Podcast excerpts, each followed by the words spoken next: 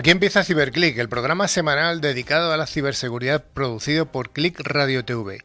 Sed bienvenidos y bienvenidas a esta cuadragésimo primera edición del programa referente en España de este sector.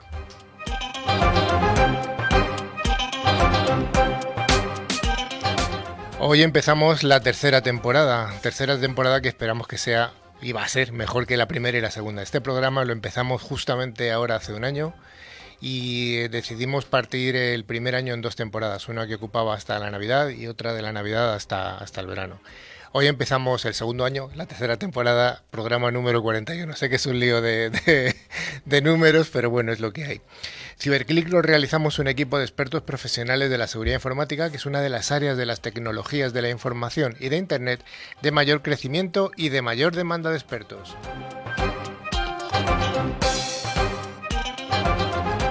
Desde Ciberclick nos dirigimos a oyentes profesionales y también al entorno doméstico para resolver dudas que puedan afectar tanto a grandes empresas como a pymes y también a familias. Insistimos en dar un cordial saludo a todos los estudiantes que tienen interés en la ciberseguridad, animándoles para que estudien, para que, que sean parte de este, de este sector que es sin duda alguna uno de los sectores dentro de las tecnologías de la información donde hay más trabajo y trabajo además de calidad. A lo largo de la siguiente hora, cincuenta y tantos minutos, vamos a desarrollar secciones de noticias, vamos a ver en profundidad algún aspecto de interés y vamos a estrenar una sección que seguro que es de vuestro interés. Para llevar a buen puerto Ciberclick, hoy contamos con un equipo, hoy somos todos chicos, a mi extrema derecha don Sergio. Hola Carlos. Ah, el micrófono abierto. A ver, ahora. Hola Carlos. Ahora sí. ¿Buenas vacaciones? Buenas vacaciones, con ganas de empezar otra vez. A mi centro derecha hoy está Daniel Vaquero. Hola, hola, con las pilas cargadas después de estas vacaciones. Has estado en un sitio frío, ¿verdad? Ay, sí, sí. Pero bueno, llegas aquí a España, vez el calorcito y en un momento recuperas la sonrisa. qué, poético. pues sí. A mi centro izquierda, a don Raúl Guillén. Buenas tardes. Buenas tardes, Carlos. Buenas tardes, buenos días, buenas noches, como siempre decimos. Eh, ¿Tú has estado también en algún sitio inhóspito, frío? frío, fríos, menos frío que el de Dani, sí, pero bueno, he estado por el norte de Europa y paseando hawaianas con, con, buena, con buena cara. Y finalmente a la extrema izquierda, Rafa Tortajada, la voz profunda de la radio. ¿Qué tal, Carlos? ¿Qué tal? ¿Bien? Empezando, sí, este, este, año, este año de programación eh, y deseando empezar ya. Y finalmente al otro lado de la pecera el mago del mago de las teclas, el pulpo de los potenciómetros, don Javi. ¿Qué tal, Javi? Bien, aquí buscando dónde está el volumen, macho, me lo he perdido. Ya te lo has perdido. Venga, se te ha olvidado ya, un mes de vacaciones es lo que tiene. Es que las vacaciones son muy malas. Bueno, eh, queremos dar eh, la bienvenida y contar eh, dónde se está escuchando el programa. El, programa Ciberclick arrancamos hace un año con un medio de comunicación y hoy tenemos 42 medios de comunicación en toda España que están distribuyendo la señal. Así que bueno, si nos escucháis desde cualquier FM en cualquier punto de España o del extranjero incluso, porque mucha gente que escucha los podcasts de fuera, pues sed bienvenidos. Rafa, ¿tiene vocación bidireccional el programa? Hombre, por supuesto, este, este programa tiene vocación bidireccional con uh, todos nuestros eh, escuchantes. Ah, sí, sí, esa palabra a mí me gusta mucho. Luego la he escuchado bastantes veces en algunos programas de, radio y la quieren poner de moda. Escuchantes. Eh, y está aceptada por la Real Academia. De hecho, es la palabra correcta, no solo oyentes. Siempre se aprende algo nuevo. y bueno, ya sabéis, tenemos un buzón de email al que nos podéis escribir info arroba. Eh, ya sabéis, con las dos Y, acabado en CK. Y también tenemos canales dedicados en las redes sociales de tanto LinkedIn como Facebook, donde publicamos contenido y noticias ah, de bastante interés a lo, largo de, la, de, toda la semana. Y por supuesto, como no, una página web que www.ciberclick.es. Y antes de empezar las secciones que tenemos hoy en nuestro programa, queremos informaros que, por supuesto, antes de finalizar, haremos nuestro concurso habitual semanal. Los dos oyentes que resulten ganadores recibirán una licencia anual del antivirus Bitdefender, facilitadas por Ingecom, mayorista de valor. Cada premio, recordamos que está valorado en 40 euros y simplemente tenéis que responder una pregunta relacionada con el programa de hoy. Merece la pena estar atentos, eh, la verdad que es un buen regalo. Pues sí, además este año lo hemos eh, mejorado porque en este en esta temporada ya no es una licencia para un equipo, sino es una licencia para varios dispositivos, para cinco dispositivos durante todo un año, o sea que merece más la pena. Sergio Menú. Pues primero vamos a comenzar con la clásica sección de noticias. Luego haremos un monográfico, en este caso, sobre la gestión del riesgo de terceros. Muy interesante para empezar la tercera temporada. Y duro. Y duro. Y luego vamos a estrenar la sección que has comentado antes, la ciberseguridad en el cine, y terminaremos obviamente con el concurso. Bueno, pues vayamos al bloque de esas noticias jugosas de ciberseguridad. La ciberseguridad, sus noticias, novedades y mercado son analizados semanalmente por los expertos que presentan CiberClick. Los viernes y sábados de 1 a 2 en Click Radio TV. CiberClick es ya el referente en España de este pujante sector.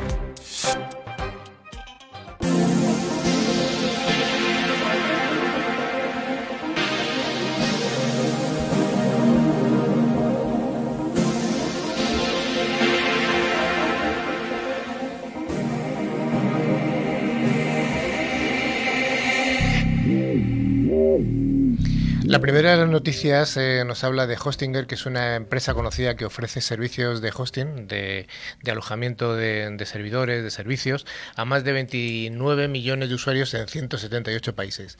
En un comunicado publicado, la propia compañía confirma que fue víctima de un incidente de seguridad y que se detectaron un acceso no autorizado a la API de su sistema interno, donde estaban almacenadas las contraseñas de los clientes de Hostinger, así como la, de la información no financiera de los mismos.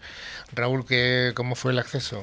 Pues el viernes pasado, 23 de, agosto, eh, los chicos de Hostinger recibieron alertas de que un tercero no, autorizado había conseguido acceder a uno de sus servidores. Este servidor además contenía un token de autorización eh, que se usó para obtener además elevar pri privilegios, eh, obtener, obtener, mayores privilegios eh, realizando una escala de privilegios a través de su API RESTful del sistema. Esta API eh, además se había utilizado para consultar los detalles privados de sus clientes y sus cuentas. Sí, los datos privados a los que los atacantes han tenido acceso incluyen, como siempre, nombres de usuarios de los clientes, emails, contraseñas, aunque están haseadas, nombres y direcciones IP de los clientes de Hostinger además de bueno, direcciones físicas y, número de teléfono. En total, esta base de datos a la que han tenido acceso contiene información de, clientes, de hasta de, 14 millones de los clientes de, de, Hostinger, que es casi la mitad. Aunque acorde a la propia Hostinger, como, como bien decías antes, no han tenido acceso los atacantes a los datos bancarios. Oye, eh, Raúl, ¿qué, ¿qué, se debe hacer una vez descubierta esta brecha de, seguridad en Hostinger? Bueno, para esta y para cualquier otra, siempre que, que detectemos que hay una brecha que han accedido a nuestros datos personales, eh, una vez que además se han detectado el, el, el, robo de datos y que han conseguido aislar el, servidor comprometido, mmm, el consejo es siempre restablecer las cuentas obligatoriamente a los usuarios, ¿no? Más allá de que además, obviamente, el equipo de administración de sistemas de, Hostinger, eh, como medida de precaución, ha reiniciado y ha, obligado a que se cambiaran las, las contraseñas de forma eh, masiva. ¿no? Pero el consejo es, siempre que tengamos dudas de que nuestras contraseñas y nuestros datos privados eh, y nuestros datos de acceso han sido comprometidos, eh, cambiar las contraseñas de forma inmediata.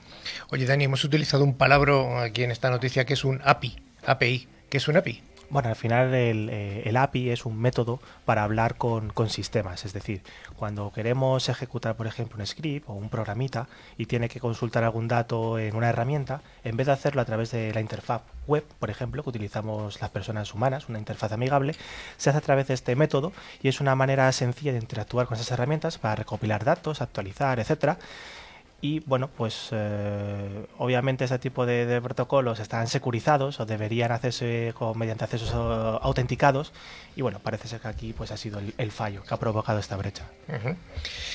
Bueno, la siguiente noticia nos confirma, nos habla de que Binance que ha confirmado que un pirata informático ha obtenido datos de KYC, KYC es, eh, conoce tus clientes, ¿no? De usuarios de un proveedor externo. Eh, Binance es un intercambiador de criptomonedas que tiene su sede en Malta y se ha convertido en víctima de una demanda de rescate que un estafador afirmó haber pirateado los datos de estos, eh, de estos eh, clientes de, Binance.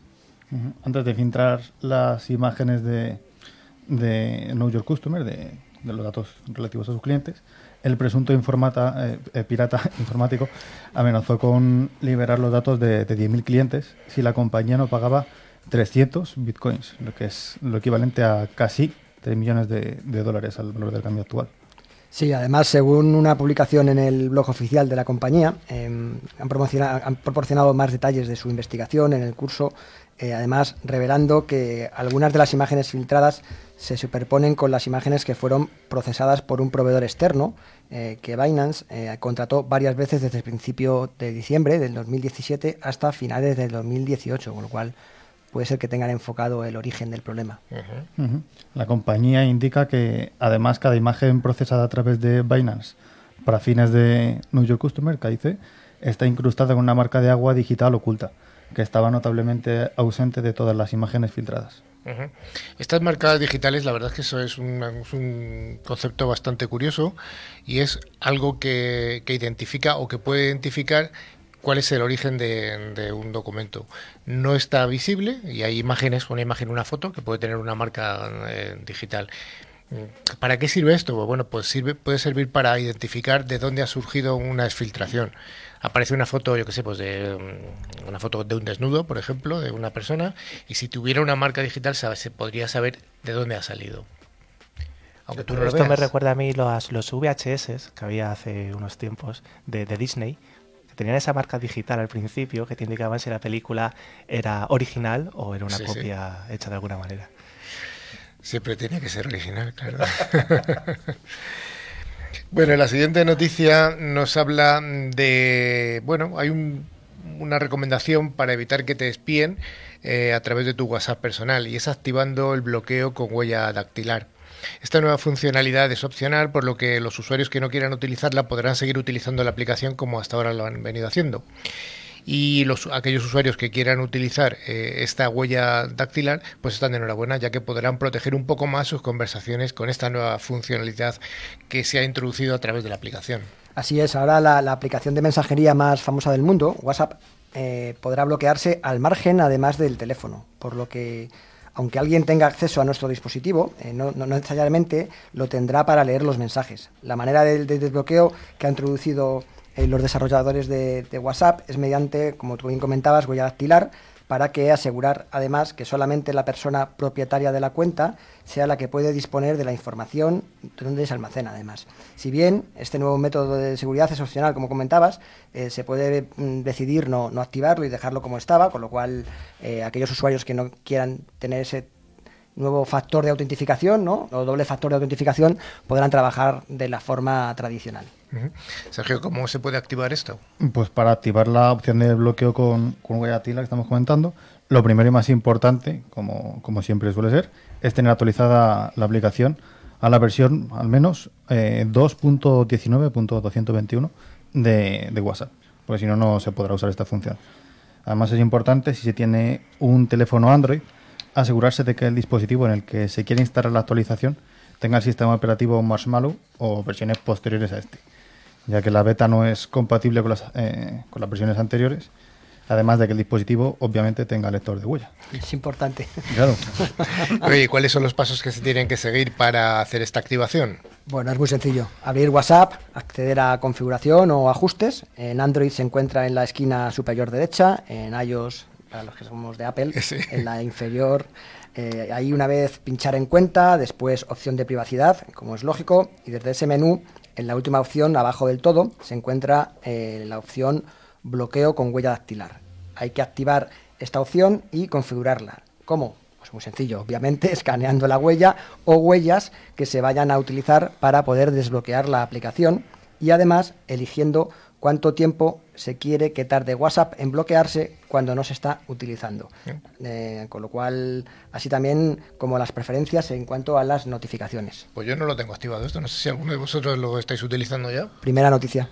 Esto, si os, si os fijáis, tenéis que bajar una versión específica de la beta de WhatsApp. Es decir, que todavía no está mundialmente extendido a la, a la versión oficial de, de la aplicación que todo el mundo tiene.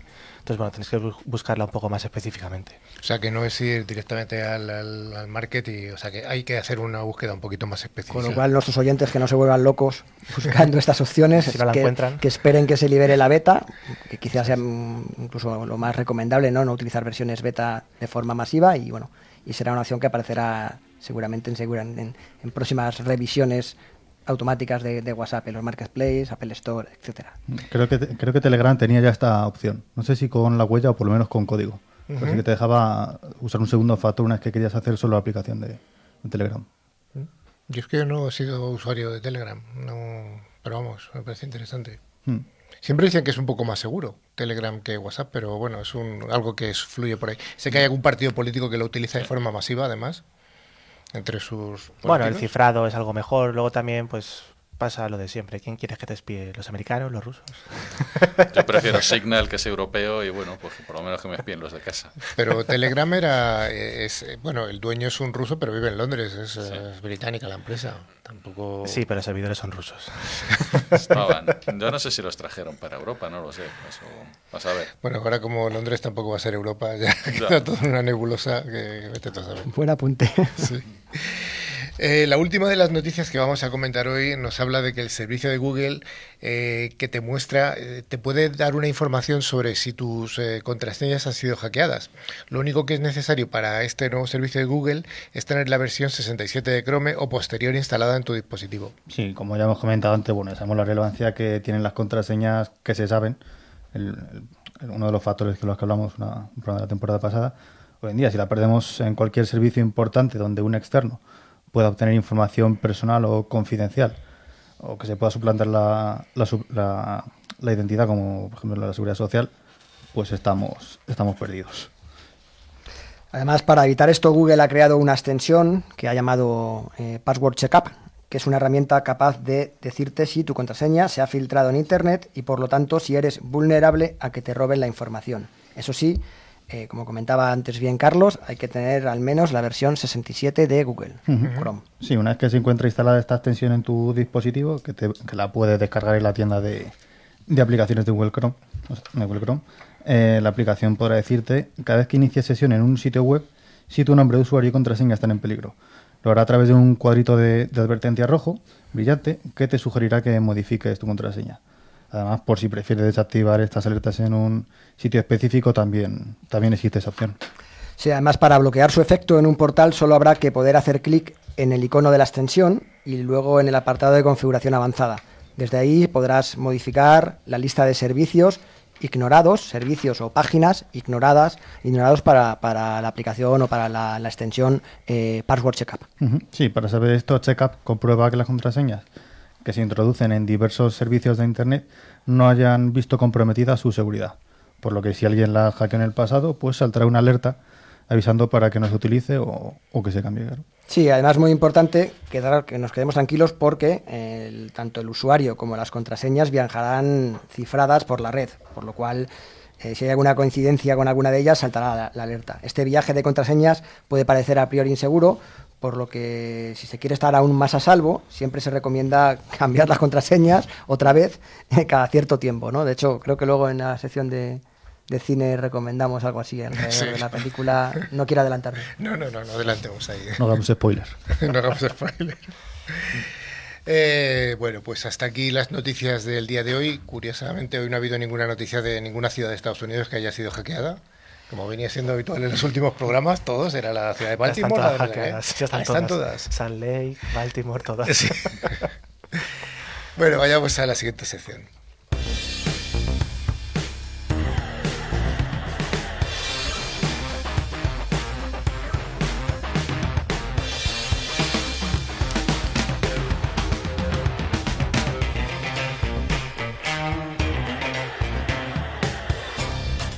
Pues en esta sección de hoy de ciberseguridad en la empresa vamos a tratar el tema de la gestión del riesgo de los terceros.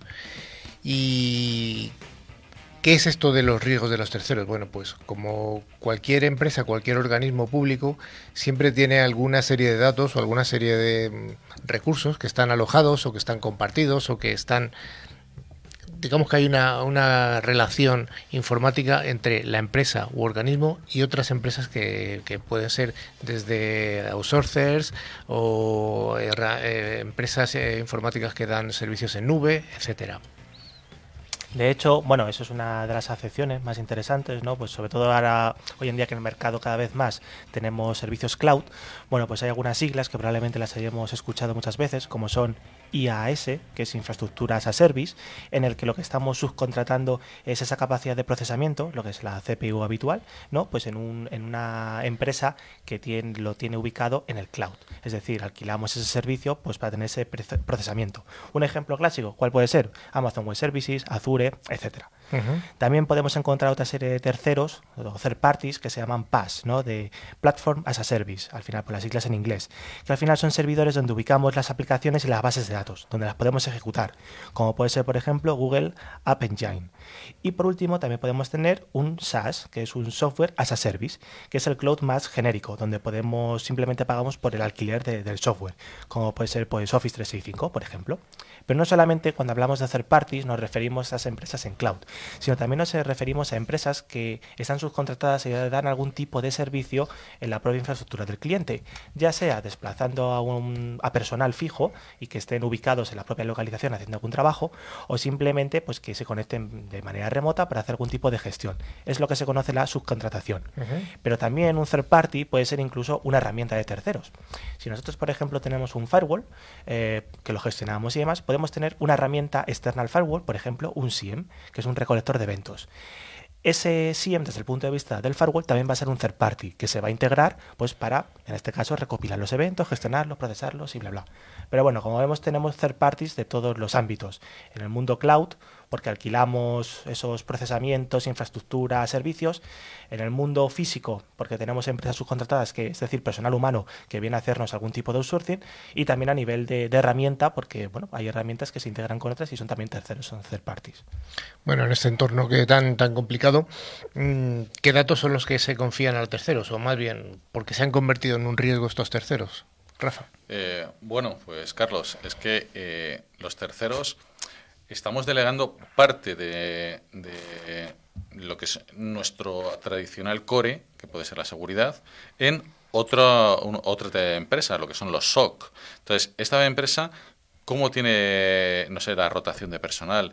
¿Qué, eh, ¿A dónde están accediendo eh, esos empleados? ¿Eso tiene ese guardados log de quién accede a qué, dónde accede, cómo accede, cuándo se va? Qué es lo que, se está llevando. Entonces, eh, todo eso eh, es bastante, bastante preocupante. Los datos financieros, que, ¿quién ha, tenido acceso?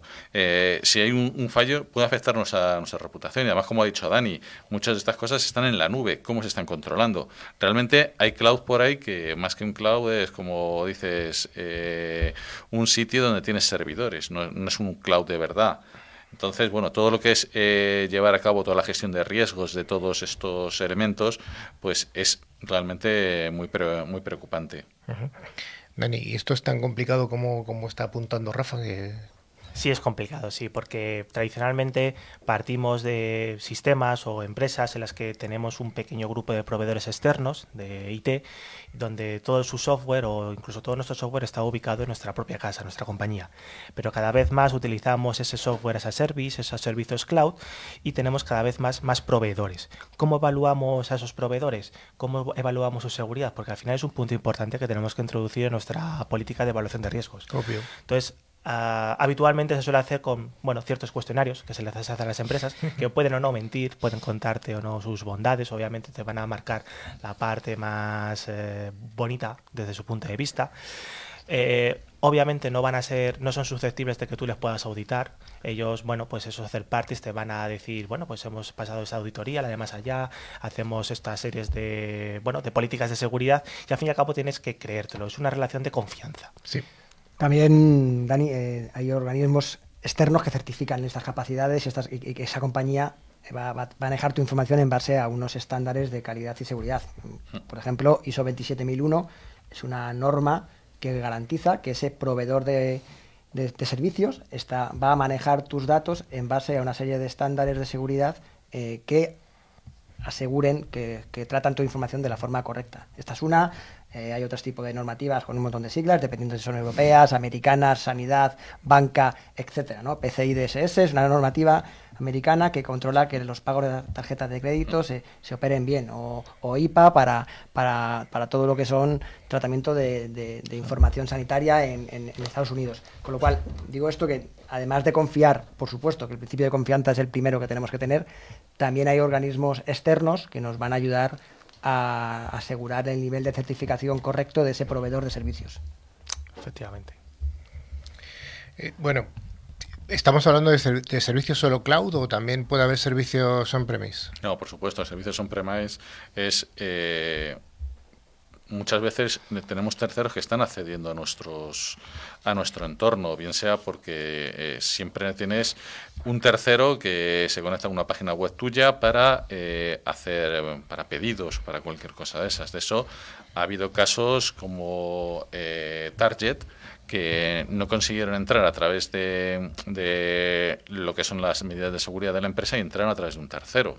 Entonces, eh, tú puedes crear VPNs y securizas todo lo que es eh, el extremo extremo, pero bueno, si a ti te, te, han hackeado a un tercero, lo mismo pueden eh, conseguir entrar a, tus instalaciones. Son cosas que, bueno, pues que, que, siempre hay que tener en cuenta y siempre, como ha dicho Raúl, hay que pedir a las empresas de terceros cumplimientos, todos estos cumplimientos normativos la, 27001, eh, ¿cuántas empresas lo tienen de terceros? Pues mm, se empieza a hablar, pero eso cuesta y, y, es difícil. Bueno, en cualquier caso, en todo este tipo de, de, auditorías o consultorías o certificaciones también puede haber incluso hasta, hasta trampas, o sea, porque puedes certificar eh, una cosa muy parcial y no todo no toda tu infraestructura. O sea que... Y además te, te, diré más, porque pedimos esa transparencia, esos cumplimientos normativos a terceros, ¿no? que nos proveen de un servicio. Pero es que ese tercero igual ubica sus sistemas en un cuarto, y un cuarto en un quinto, en un data center que pertenece a un sexto. Entonces al final la, la, cadena se vuelve tan complicada que es imposible hacer eh, un seguimiento hasta, hasta el último punto como tal. ¿no? Sí, la cadena de seguridad por supuesto que tiene las herencias de todas tus de todos tus eh, las, empresas con las que tienes contacto, pero efectivamente hasta dónde llega hasta dónde llega esa, esa adherencia. Bueno, entonces parece ser que las, eh, las empresas tienen que implementar cada vez políticas de gestión de riesgos más complejas, ¿no? Sí, tienen que, tienen que añadir al final esta, esta gestión de riesgos que implica a terceros. Es decir, cuando nosotros como empresa realizamos un plan director de seguridad en el que cubrimos un poco todos los aspectos desde el punto de vista de la seguridad que tenemos en nuestra compañía, cómo la recuperamos ante desastres, cómo nos enfrentamos pues un poco en nuestros procesos de negocio, también tenemos que tener en cuenta esos third parties. Entonces, bueno, una buena aproximación es utilizar esos cumplimientos normativos que comentaba Raúl, esas, bueno, pues eh, serie de, de guías que nos ayudan un poco a ser lo más objetivo es que, podamos decir que un tercero certifique a ese tercero, valga la redundancia, pues un poco cuál es su nivel de, riesgo en cuanto a la seguridad, es decir, cómo se enfrenta pues a una problemática o puede ser una exfiltración de datos, una pérdida de contraseñas, un acceso no autorizado, etcétera. Sergio, tú que has trabajado en este mundo de certificaciones, eh, ¿realmente se mira o se estudia a una empresa para darle una certificación o es una o es algo así que se hace de una forma muy somera? Eh, eh, generalmente sí que hay bastante, bastante estudio en, en cuanto a las infraestructuras, documentos, procedimientos, etcétera.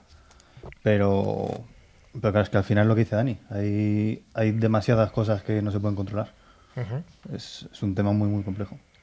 Yo creo que, además, lo he dicho antes, Dani, también yo creo que las empresas tienen que tener muy claro su definición de riesgo, cuáles son sus activos, cuál es la información, cuál es el riesgo que quieren proteger. Al final, eh, intentar controlar eh, todo en un modelo 360 es imposible. Pero si empezamos a acotar los riesgos, a definir bien los riesgos y los procesos, va a ser mucho más sencillo hacerlo de forma más aislada.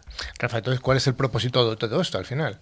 Bueno, pues al final lo que tenemos que intentar conseguir es una, dar una puntuación de seguridad, un security ratings. ¿En qué vamos a basar esta información? Pues eh, tiene que ser una información precisa y que sea relevante eh, para poder evaluar el riesgo y facilitar la relación con, los con todos los clientes potenciales que, tenemos. Vale, de una forma así esquemática, ¿cuáles son los puntos fundamentales? Bueno, pues eh, podrían ser transparencia, lo que hemos dicho, muy importante. Disputa y corrección de, y apelación. Precisión y validación. Modelo de gobierno. Independencia y, por supuesto, confidencialidad. Vale, me queda claro que hay que analizar el riesgo de la seguridad de los, de los third parties o terceros. Y volvemos a, a lo, ante, a lo anterior. ¿Cómo lo hacemos, Rafa? ¿Cómo hacemos esa... Bueno, esa... Pues eh, nos tenemos que enfrentar a tres cuestiones fundamentales. Eh, los datos que, que, pueden ser extraídos, que en muchos casos van a ser extraídos en alguna ocasión. Eh, ¿Cómo podemos poner esta situación? Pues eh, los datos muchas veces deben de ir cifrados.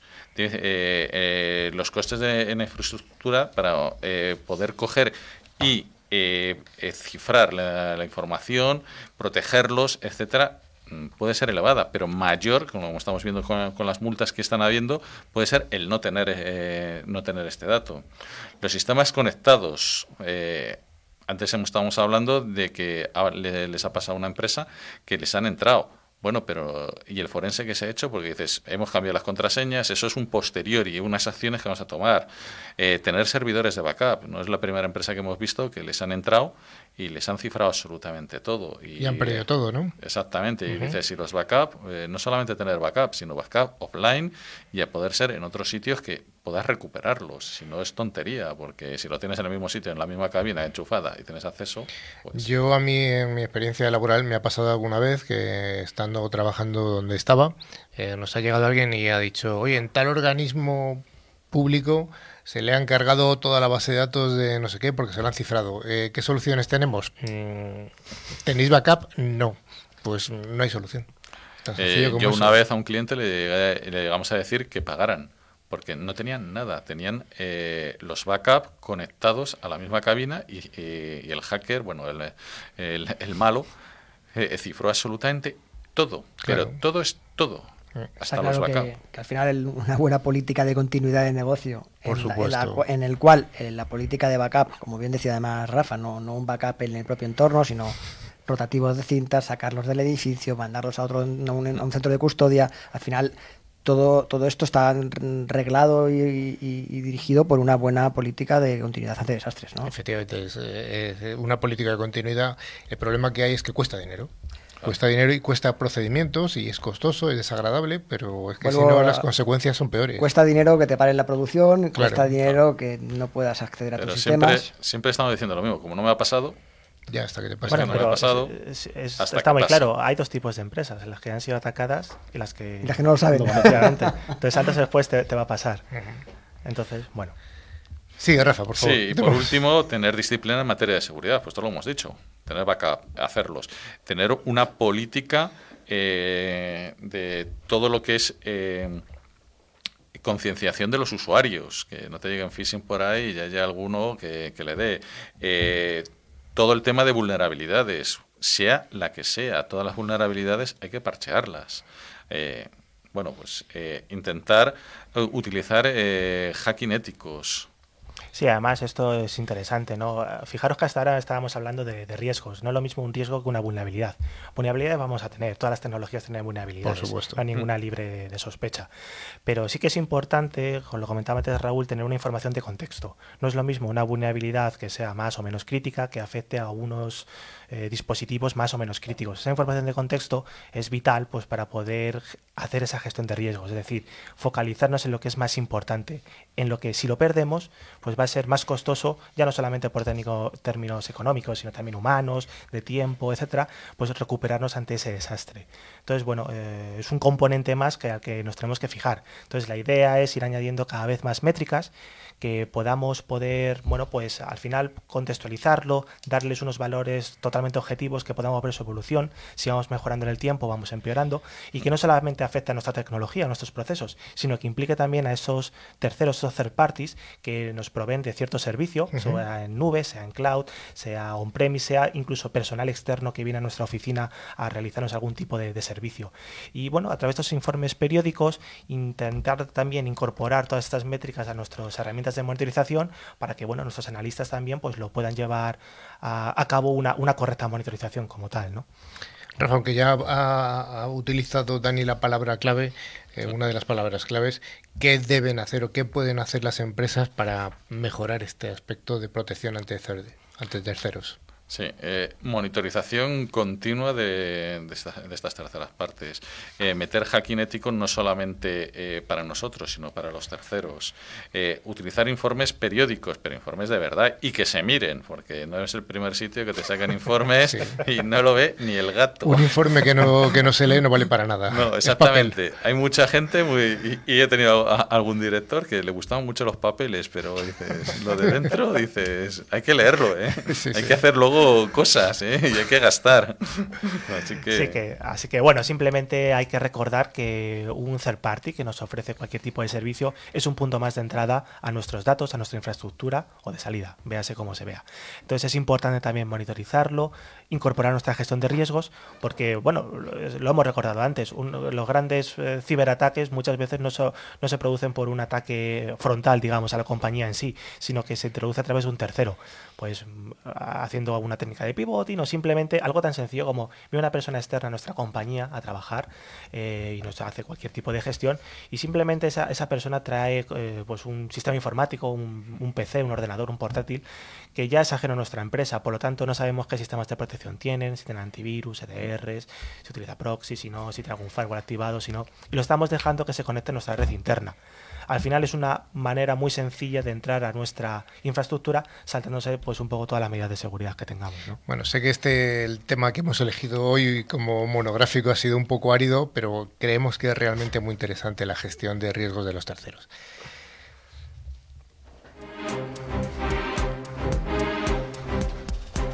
La ciberseguridad es el sector más dinámico y pujante de las tecnologías de la información. CiberClick es el programa de referencia en español de este sector. Sus noticias, novedades y recomendaciones son analizados semanalmente por Carlos Lillo y su equipo de expertos. CiberClick, el programa referente de ciberseguridad.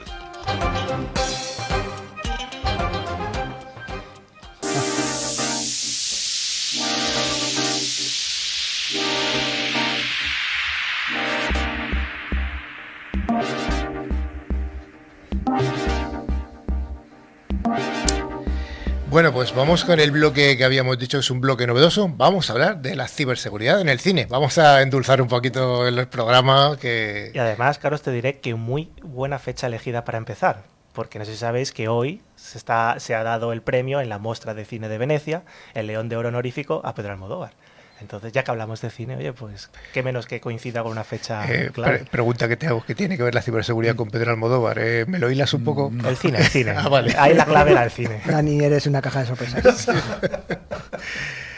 Eh, en el cine y recientemente en las series de televisión se ha venido tratando el tema de la ciberseguridad desde una perspectiva que difiere bastante de la realidad. Se han creado estereotipos de hackers que suelen ser eh, individuos normalmente masculinos que suelen llevar una capucha y visten de negro. Sin saber si es causa o efecto, lo cierto es que en cualquier convención de hackers sí que las camisetas negras con dibujos más o menos sugerentes y frases imaginativas sí que vienen siendo cada vez más habitual.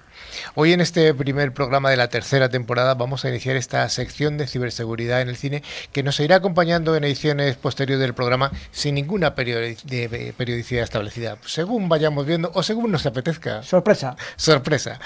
¿Y cómo empezar con la ciberseguridad en el cine? Pues con un clásico, con la película clásica de las clásicas. Hemos elegido Juegos de Guerra. O Wargames. O Wargames. Sí, la verdad que es una película súper clave.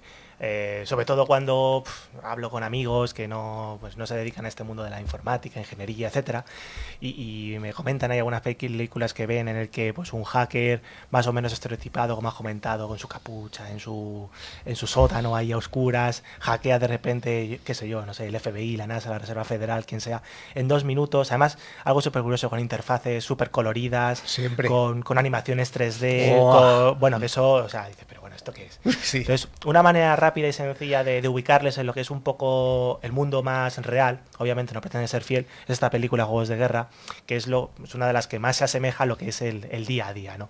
Esos terminales en los que no hay nada gráfico, son solamente esos codiguitos y, bueno, no hay animaciones de ningún tipo y como poco a poco se puede ir pasito a pasito llegando a, realizar un hackeo, ¿no? cuanto menos. Sergio, ¿nos introduces un poco de dónde viene Juegos de Guerra? Sí, o Wargames, como ha dicho Dani. Eh, es una película del año 83, el mismo año del retorno del Jedi, para ponerlo en contexto. Y, bueno, pues para quien, para quien no se anime todavía a verla, eh, a lo mejor le comencemos diciendo que estuvo nominada a tres Oscars, entre ellas el de, el de mejor guion, que es de los bastantes, de los, de los buenos. Además, te diré una cosa, el director, que no se caracteriza así por ser muy, muy conocido, No. es una persona bastante discreta, tuvo también algunos éxitos, que probablemente si lo conozcáis como Fiebre del Sábado Noche, Trono Azul, Cortocircuito, quizás es así, ¿no? Es algo más informático. Pero yo, la película Los, está. los 80 fueron duros. La, la- la he revisualizado esta película para, para preparar el programa de hoy y yo decía, ¿qué es esto? Digo, bueno, pues esta es la versión en VO, en versión oficial de Stranger Things. Tú ves Stranger Things, que es una película, que es una serie que está ambientada a los 80, pues esto es los 80 de verdad, visto desde los 80. Sí, además es que es una película que, como bien se ha dicho, es que es bastante real, porque te ves atrás y voy a sacar darme el cortafuego, o si abres un SSH y te saltas el cortafuego, y dices, hostias, ¿y eso? Entonces esta película lo ves y, joder, hay su, su investigación, no es, no es así como le doy dos botones y veo las claves como en otra, y dices, no, es que a mí se me aparecen las claves, joder, pues la loto también. Sí, bueno, así antes de entrar en, en materia de ciberseguridad como tal, os recomendamos que la veáis. Es una película bastante limpia, sencilla. eh, la trama no necesita de grandes artificios o grandes efectos especiales para realmente engancharte rápidamente. Es cierto que adolece, bueno, de cierta. No, no ha envejecido muy bien, que digamos. no, es Vemos 80, algunos fallos de guion, quizás, de, bueno, ese protagonista que escapa en ciertas secuencias, sí o sí, no se sabe muy bien por qué. Quizás porque el guion lo decía, que tenía que escapar y ya está. Pero en general es una muy buena introducción a este mundo más informático. De todas formas, también eh, que sea tan fácil de ver también ayuda porque se puede ver en familia, película para todos los públicos, Por supuesto. muy, muy recomendable. Bueno, pues eh, el- sin contar, sin hacer un spoiler de la película, la película narra una interacción, es, anterior a Internet, con lo cual estábamos hablando de modems que se conectaban a, a sistemas. Y bueno, pues habla de una conexión, en principio, que no debería haber ocurrido a un sistema militar. La mega conexión analógica. Analógica, por supuesto. Ahí a través de la línea de teléfono marcando. Seguro que alguna habéis tenido routers de estos que sonaban. Pim, pim. a- Claro que sí. A base de datos BRS y modem BRS. Perdona, mi US Robotic de 56K, eso era, vamos, Que la si, que leche. si tu madre te descolgaba el teléfono te fastidiaba la conexión, ¿no? Sí, sí. Sí, tenemos canas, sí. Pues sí, sí. Algunos ya ni eso, pero bueno. Bueno, ¿qué, qué, cuáles son las enseñanzas que hay en esta, en esta película? Bueno, yo, si queréis, eh, evidentemente, eh, más allá de, del- de lo obvio, ¿no? que es la ciberguerra, que, que lo, que lo dice el, el nombre, ¿no? yo creo que además es muy interesante ver cómo esta película introduce eh, otros eh, conceptos muy interesantes y que además están vigentes hoy en día, ¿no? como son las puertas traseras, Sí. la inteligencia artificial, el machine learning, Sí. el social phishing o la ingeniería social y también la supercomputación y gestión de claves, ¿no? Em, por ejemplo, ¿no? Si queréis vamos a entrar un Sí, poco sí, más en, materia, ¿no? Eh, las puertas, las, las puertas traseras, pues no sé, Dani, ¿qué es una puerta trasera? Bueno, al final son, digamos, no, son, no tienen por qué ser agujero de seguridad, son simplemente métodos de conexión que, bueno, pues están disponibles pues para poder acceder y no son los métodos habituales pues para poder gestionar o introducirse en algún sistema como tal. Entonces, bueno, pues son, métodos que están ahí, que hay que investigar para ponerlos de relieve, que obviamente hay que intentar cerrar. Es como dejarse, sobre todo pensando en las casas americanas, ¿no? que tenemos la, la entrada principal y tenemos una entrada trasera hacia el jardín. ¿no?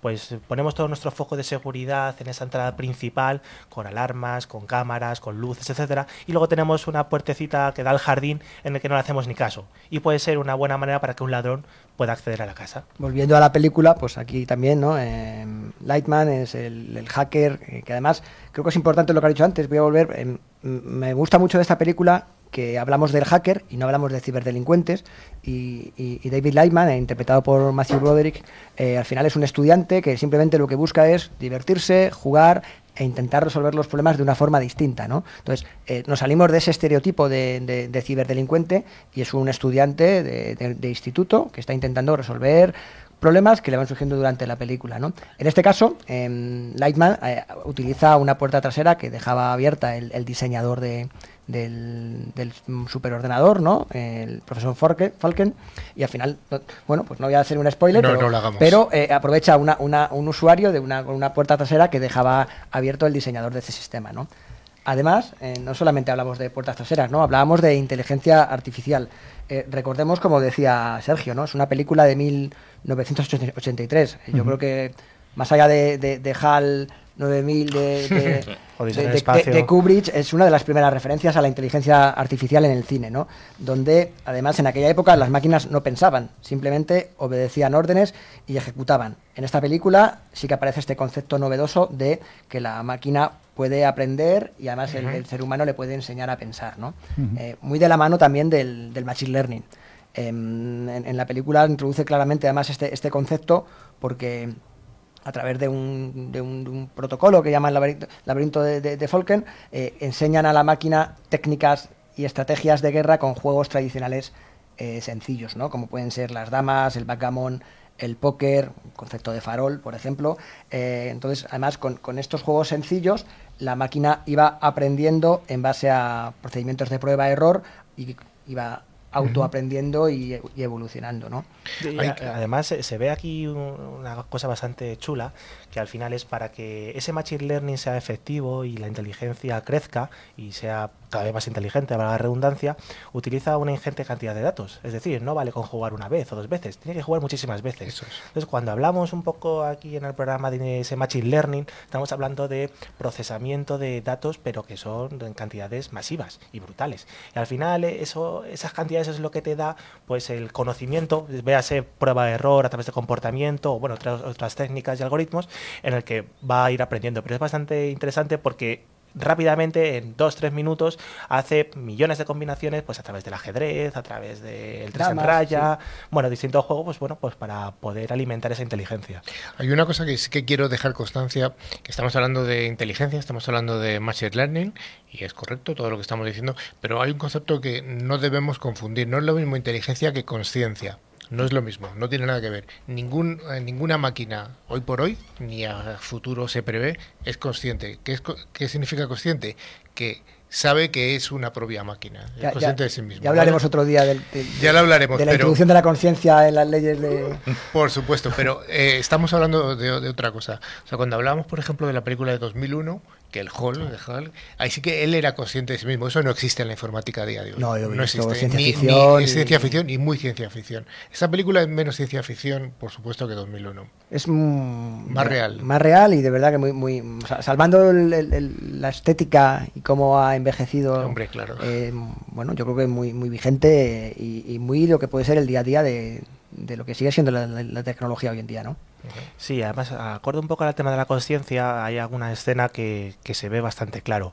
Hay una prueba en el que, bueno, pues hay dos, dos militares que tienen que hacer un lanzamiento de misiles, ¿no? Pues para, bueno, pues matar a quien sea, aquí a los malos. Sí, como es el minuto uno de película, no estás haciendo spoiler. No, no pasa nada, es el minuto No uno, sí. No, pero esto es bastante interesante. Y al final, eh, para hacer ese lanzamiento, que implica además pues matar cierto número de personas y demás, la mente humana no, no lo acepta y dice, Eso bueno, es. pues la mente humana sí que eh, conoce todas las implicaciones que tiene y bueno, pues al final eh, esa prueba sale mal porque lo- las personas pues no, deciden no lanzarlo. Tienen una valoración. Y una, unas- una de las eh, declaraciones que se hace a posteriori, analizando un poco lo que le ha pasado, es que indican que este tipo de problema se da por el factor humano. Es decir, que este tipo de acciones debería hacerlo una máquina que no tiene esas implicaciones. Luego ya será, habrá que hablar de si se ha equivocado o no se ha equivocado quien haya activado ese lanzamiento de misiles. Pero es cierto que, que, bueno, como no tiene esas implicaciones conscientes, pues puede llegar a una conclusión que se prevé. Que se prevé, pues en ese caso, que lanzarían los misiles. ¿no? Ujú. Hablábamos también, me parece muy, muy correcto lo que comentas, además del Machine Learning, hablábamos también de, de ingeniería social y, y- y social, y social phishing. Eh, ya creo que hemos hablado Sí. en reiteradas ocasiones, pero quizás es bueno, Sergio, que, Hmm. que hagamos un refresco de lo que es el social phishing. Sí, para los que se incorporaron nuevos, por ejemplo, esta temporada, pues bueno, eh, phishing viene de, fish, de, pescar, de pescado, que consiste en tratar de, engañar a mucha gente, no necesariamente usando comandos de ordenador, que es, lo normal, pero no necesariamente, sino, pues, por ejemplo, andando por teléfono o por cualquier otro medio, para que caiga en alguna trampa y nos dé información pues que, sea interesante y nos pueda poner para otras cosas. En, la película en concreto, eh, Lightman investiga yendo a una biblioteca al señor Folken, al profesor Folken, porque además recordemos que hemos hablado antes de que lo primero que encuentra cuando accede es el laberinto de Folken, con lo cual puede identificar de una forma muy rápida quién es el creador de, de la, de la máquina o de la supercomputadora. Entonces, lo que hace es una labor de investigación social en base a, a los, a las herramientas de, búsqueda que había en aquel momento. No había, Google, no había Google, pero había una biblioteca. Eh, no había prensa online, pero había eh, periódicos, ¿no? Entonces em, eh, hace una investigación que le, que le aporta una serie de información que luego es muy útil y, y- y básica para poder ejecutar ese exploit y acceder a la puerta Esa trasera. es la, la labor de ingeniería social que hacen. Por eso siempre hablamos, ¿no? Mucho cuidado eh, con la información que compartimos en redes sociales, con la información privada que compartimos en, en- en Internet. Eh, obviamente, si pones en Facebook que has estado en tu pueblo de nacimiento, eh, felicitas el cumpleaños a tus amigos y el nombre de tus hijos, por favor, no pongáis la clave que accedáis ni el nombre de tu pueblo, ni de tus padres, ni de tus hijos, ni tu fecha de nacimiento. Al final, eh, los humanos somos sencillos, tendemos a buscar reglas mnemotécnicas de cosas que conocemos. Si compartimos esa información en redes, eh, estamos vendidos, ¿no? Sobre todo con el doble factor de autenticación. Y esto lo, ya lo estaban hablando en, en el año 83. Dices, todo lo que hay por ahí y que te puedes eh, llegar a saber de una persona buscando. Y esto, dices, lo hacía mucho más. mm, Es lo mismo, pero mucho más detectivesco. Con, buscando en eso, en libros, en. en- Sí, pero Es una película, a fin de cuentas, Sí. pero, pero la, la casuística que, que está contando es algo hiperreal. Sí, Es es, lo que mismo, eso se lo han hecho a unas actrices hace un año más o menos. Lo de en- encontrar con el doble factor de cómo se llamaba tu perro, cómo se llama, eh, dónde has nacido, tu profesor de no sé qué. Entonces, si dices, esto en el año 83 ya se lo estaba exponiendo, y dices, y ahora mismo seguimos cayendo en lo mismo. Así Pues es, sí. así es.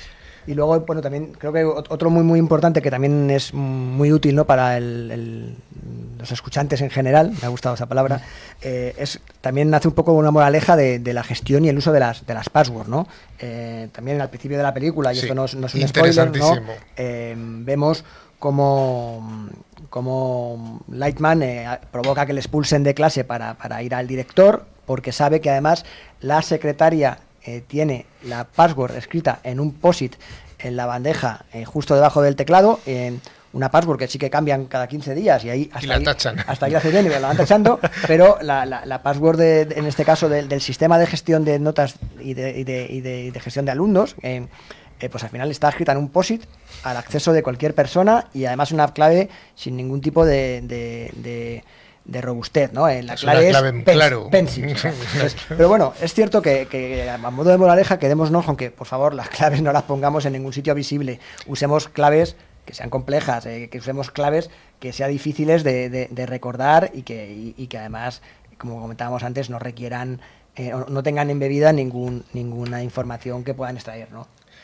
Bueno, yo creo que vamos a acabar aquí, porque al final vamos a contar la película. Eh, la película el chico se, que, se queda con la chica, mata al caballo, como No, no lo, no lo Todo decimos. es un sueño al final. Es un sueño, ¿no? Oh, Pastilla roja. pastilla roja. Y Eso lo también- mejor, la frase del final. ¿eh? Bueno, Rafa, hasta ahí. No, no decimos nada, no decimos nada. Ya, quieto, parado. Eh, bueno, recomendamos Juegos de Guerra. mm, Merece la pena darle una, una, una oportunidad. O- Muy recomendable. Pues hasta aquí esta sección de ciberseguridad en el cine y ya daremos alguna otra ciberseguridad en el cine o en las series. Vete a saber.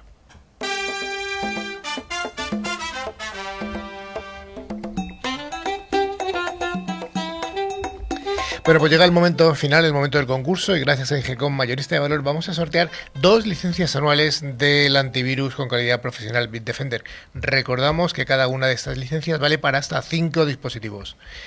Ingecom es un distribuidor español especializado en la ciberseguridad. Dentro de su amplio catálogo de productos cuenta con Bitdefender para la defensa avanzada de los puestos de trabajo o endpoints.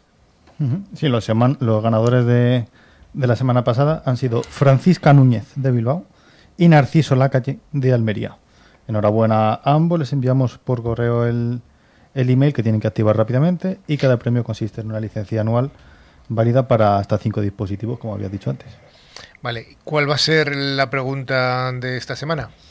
Pues vamos a preguntar dos conceptos que están introducidos en la película de, de Juegos de Guerra. Hemos hablado de cinco, pues que no- con que nos nombren dos. Con que nos nombres dos, vale, ¿no? Vale. Venga, eso, eso ha sido más Fácil, fácil. esta vez muy fácil, Sergio. Sergio, que Está no, bien. no, que no hay que Bueno. Estamos empezando la temporada, vamos a ser... Estamos en verano, si no, no.